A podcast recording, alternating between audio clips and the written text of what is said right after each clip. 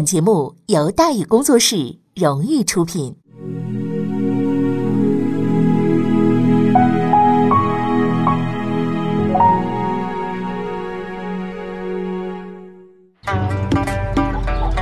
说书唱戏劝人方，三条大道走中央，善恶到头终有报，人间正道是沧桑。给您续上一杯茶，我慢慢的说，您细细的品。听大宇话说。明朝除了咱们广播直播以外啊，我们还在喜马拉雅独家网络发布。各位呢，可以登录喜马拉雅手机和电脑客户端，搜索“大禹茶馆”，选择收听。上期节目咱们说到哪儿啊？咱们说到举朝议礼，杨廷和无奈下野，进京复仇，张炳用重回朝堂。张聪、张炳用进了城，内阁却保持了让人难以理解的平静。其实原因很简单，他们确实辩不过张聪。因为道理啊，从来都不会站在强迫人家认爹那一方。大臣们彻底没辙了，但是张聪先生离胜利啊仍然是十分遥远的，因为一个更强的对手已经站在他的前面了。当时的内阁掌权者主要是蒋冕、毛季这些老头子，那他们饱经风雨，经验丰富，也知道这件事情干得不地道，准备就此了事得了。但事情的发展已经超出了他们的控制，因为新一代的青年官员呢已经崛起。而他们的领导者正是老同事的儿子杨慎。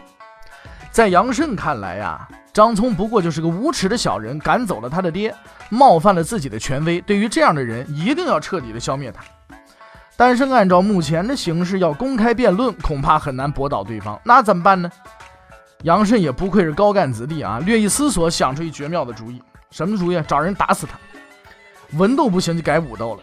这种黑社会常用的手段，竟然是杨慎的第一选择。也不知道他这些年呢，那书都读到哪儿了去了，是吧？其实以杨慎的身份，要打死张聪这样的小官啊，难吗？也不难。找几个打手埋伏起来，趁着夜深人静的时候一顿猛啐，张聪想不死都很难。到时候报个抢劫案，总结一下当前治安形势，提醒大家以后注意夜间行车安全，可谓神不知鬼不觉吗？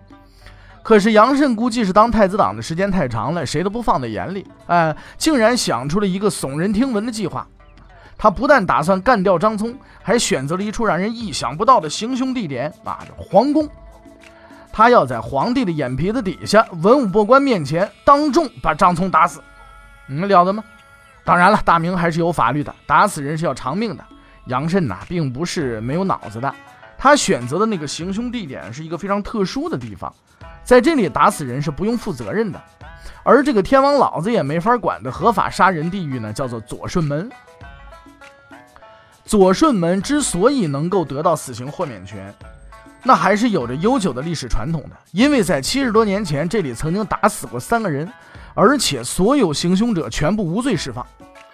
这就是正统年间的左顺门事件。王振的三个同党在左顺门附近被大臣们一通海菜。全都做了孤魂野鬼了，对吧？说打死就打死了，啊，可也出了个副作用。这个地方啊，后来竟然成了一些人心目当中的圣地了。每逢朝中出个把小人，就有人到这儿来拜来骂，也没人去管去。反正久而久之吧，这里就成了打死奸邪小人指定地点了。最后甚至发展到刑部官员也默认了这地方的特殊含义，表示如果在这里打死人，可以按照前例不予追究。换句话来说，就这地方打死人不偿命。啊，高干子弟杨慎选择这个地方可谓用心歹毒啊！这么一来，张聪死了以后，只能当个糊涂鬼呀，连个伸冤的地方都找不着。杨慎的主意得到了众人的赞成，于是，一个合法杀人犯罪计划就这么定下来了。杨慎理所当然那就成了这些个头目的这个这些个人的头目了，对吧？杨头目的计划其实很简单，就是大伙埋伏在左顺门附近，等到张聪走到地方了，大伙一拥而上，哎，乱拳把他打死，然后各自回家完事儿。看上去多完美啊！但事实证明，这实在是个烂的不能再烂的蹩脚计划。因为杨头目虽然书读得好，但是没打架的经验，他忘记两个很重要的问题。首先呢，皇宫这地儿不是菜市场，也不是监狱的放风所，几十个衣冠楚楚的大臣不去上朝，四处瞎转悠。只要张聪没疯，就肯定知道事情不对。其次，我们也知道，但凡高水平的打架斗殴啊，这个都有固定的行动计划、逃跑路线，事前统一分发兵器，什么木棍子、板砖什么的，事后找人出来背黑锅，一应俱全才开始行动。杨头目呢，啥都没想，也没就敢动手，你看，实在是缺乏考虑。但就是这么个计划，还是差点把张聪和贵哥送到鬼门关去了。大臣们定计划之后呢，他们每天呢就开始在左顺门那儿闲逛，就等着张聪、贵哥进京了。可是他们等来等去啊，却始终不见张聪的踪影。按说这人应该进京了，偏偏就是不见踪影吗？长翅膀了，飞进去了吗？长不长翅膀？没有。他没长翅膀，他有心眼儿啊。他在进京的路上已经知道有人想黑他了。到了京城之后，没有马上进谏，躲起来了。趁人不备，这才一溜小跑进了宫。杨慎等人得到消息的时候，张聪早都安全撤退了。实现了胜利大逃亡的张聪终于定下了神，拍了拍胸口，坐在家里开始安心喝茶。在他看来，事情已经结束了。可是这位仁兄啊，有点高兴的过了头了，忘记了另一个极为重要的人，就是桂鄂。桂鄂和张聪是皇帝的两大理论干将啊，本该同时进京，可是偏偏他们是分头走的。张聪这边走得快，桂鄂那边走得慢。张聪得到消息了，桂鄂那边不知道。虽说当年贵鄂没有手机，也没法收短信通知，也没法微信告诉你，喂喂喂，这边有人要打咱们。但是张聪实在应该派人再给他报个信儿啊。可是张兄的这个兴奋之余啊，把这茬给忘了，这下子贵鄂可要吃苦头了。话说桂桂鄂先生一路洋洋得意的进了京，按耐不住兴奋的心情，也不去看老战友张聪，迫不及待的就进了宫了。踏入皇宫那一刻，贵鄂真正感觉到了权力的力量。一个无人理会的芝麻官儿，历经磨难，终于走到了中央舞台。他旁若无人地扫视着四周的人，周围的人也以诧异的目光看着他。在脑袋充血的桂鄂看来，这是对他的羡慕、嫉妒、恨，所以他也没在意，就这么着溜溜达达走到了左顺门。这一路上，桂鄂那个回头率太高了，他已经啊习惯被人关注了。但在左顺门迎接他的，已经不仅仅是关注了。当贵鄂出现的时候，立刻引起了大幅度的骚动啊！原先散布在四周的这些个官员们，立刻的聚过来了。眼中啊，射出了那个如饿狼般饥渴的目光，大叫声的此起彼伏：“来了来了，千万别让这小子跑喽！”事实证明，贵鄂呀，还是一个运动神经十分发达的人。看着那群如狼似虎的大臣向自己冲将过来，咱这位贵大人也没有停下来对此进行详尽分析和研究，撒腿就跑啊！于是，继江滨之后，皇宫之中的第二次啊运动会又开始了。贵鄂在这边跑，大臣们在后边追，而赛跑成绩也证明，天天做机关呐，确实危害人体质。这群大臣们连当年那帮太监都不如，愣是没跑过一地方官的桂鄂。贵大人以百米冲刺的速度一路向皇宫宫门冲去，由于没有上级的授意，宫门是仍然是开启的。这贵的人就跟兔子似的窜出去了，就此逃出了升天。气喘吁吁的杨慎追到了门口，可是眼睁睁地看着贵恶带着一路的烟尘扬长而去啊，气急败坏，在这边跳脚，可也没办法。他终于知道了，要组织一次成功的斗殴得有多么的困难。杨慎这边失败了，但是贵的人呢却是惊魂未定。刚到北京啊，人生地不熟，也不知道该上什么地方去。和杨廷和儿子作对，谁还敢问他们出头啊？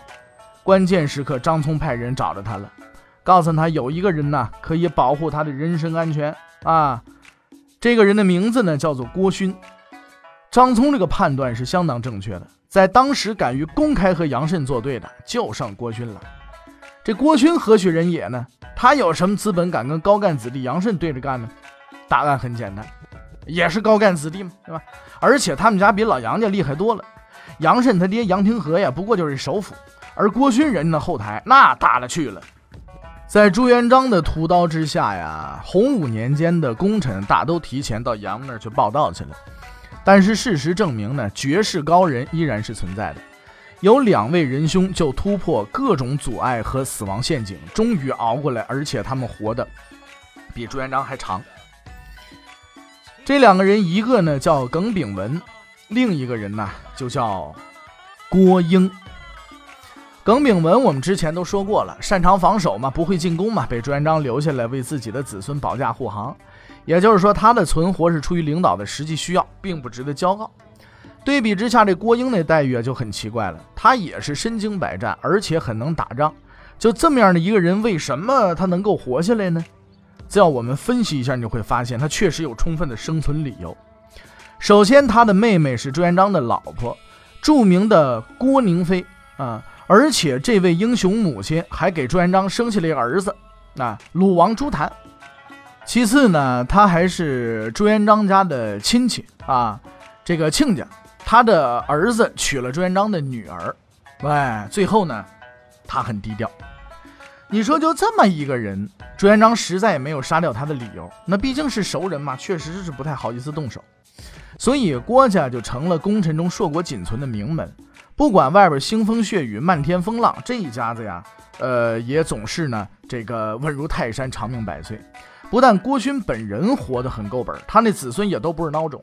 在正统年间，土木堡惨败之后呢，镇守大同，哎，为了这个国家呢立下奇功的郭登啊，就是郭家的优秀子孙。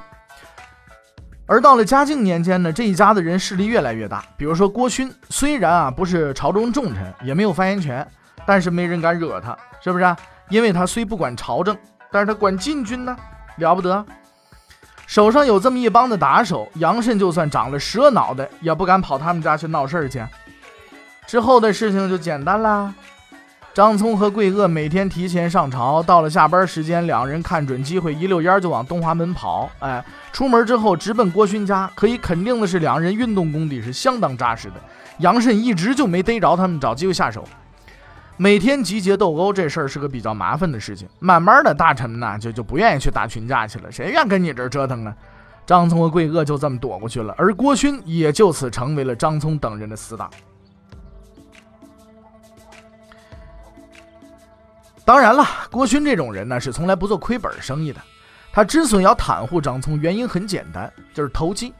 他早就看出来了，张聪身后啊有皇帝的支持，而这位少年皇帝可太厉害了，将来必定能够控制大局，所以他把筹码啊都压下去了。现在看来，他是个高明的赌徒，但是他万万没料到，这次赌博最终让他送掉了自己的性命。当然了，郭勋先生呢，离他最后的结局啊。还有很长一段时间，至少在目前呢，他还是十分得意的。而情况呢，正如他所预期的那样，张聪啊即将成为这场战斗的胜利者。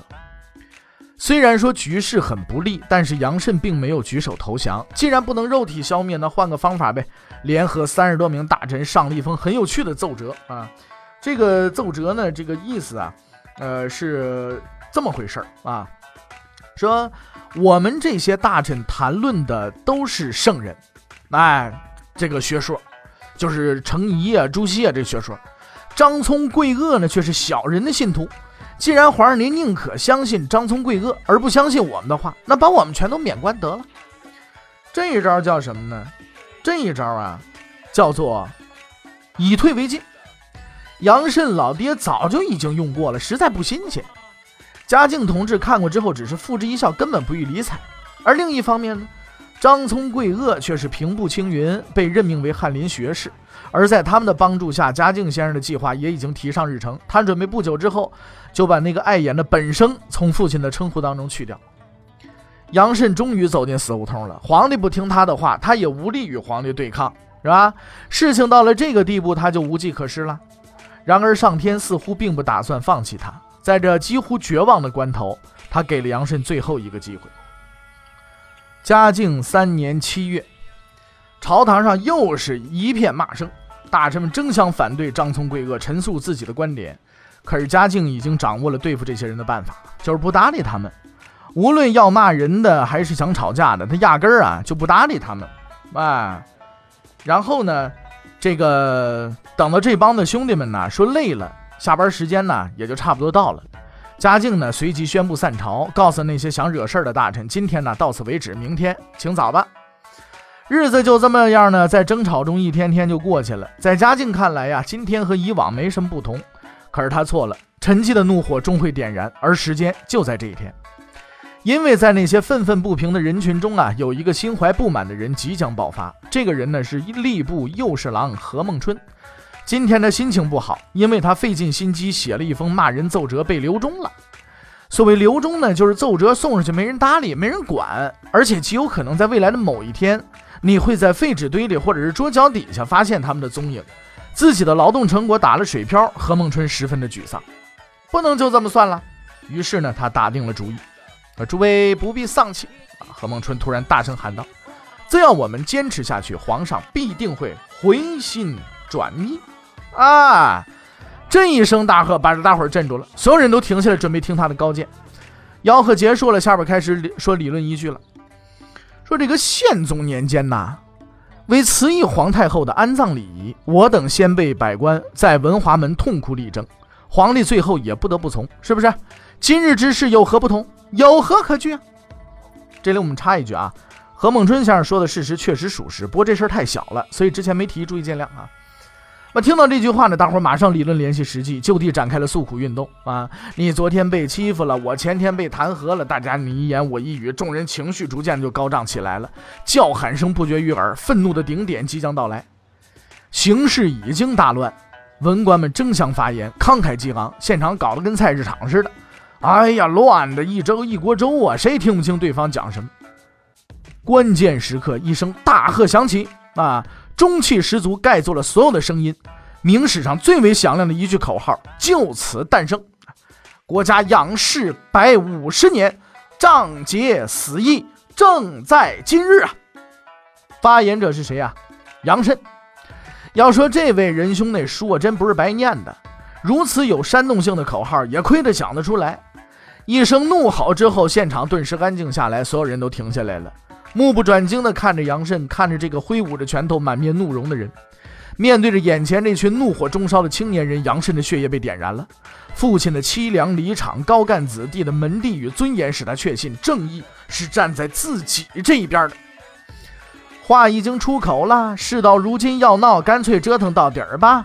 杨慎又一次振臂高呼：“事已至此，大家何必再忍？随我进宫请愿，诛杀小人。”愤青们的热情就此被引爆了，他们纷纷卷起袖子，在杨慎的这个呃率领之下向皇宫挺进啊！但是接下来发生的事情啊，就比较流氓了，因为在这个世界上闹事的人固然很多，和平爱好者也不少。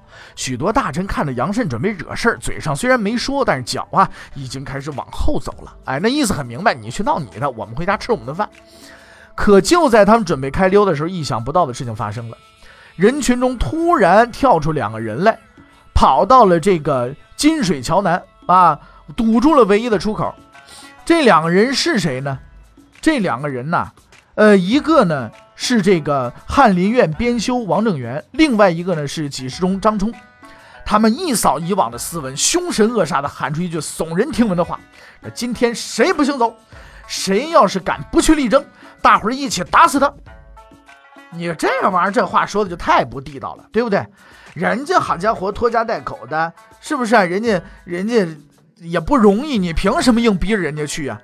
但是此时已经容不得他们有丝毫犹豫了。但凡说有人不去，嘛，那就会被乱拳群殴嘛。那有去的话，可能就被打屁股，我们就停仗嘛。如此看来，杨头目实在有点搞黑社会组织的潜质。而于是呢，无论是真心还是假意吧，夏朝的大臣们一个人没走成，在杨慎的带领下呢，一起向左顺门走去。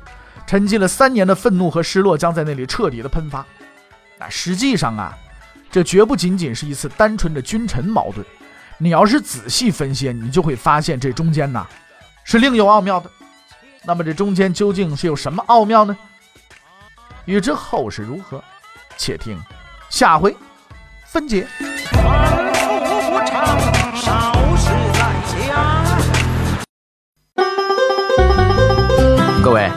你想跟大禹交流吗？你想跟大禹辩论吗？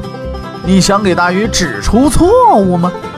来微信吧，微信搜索订阅号“大禹茶馆”，哎，就能实现了。记住啊，禹是宇宙的宇。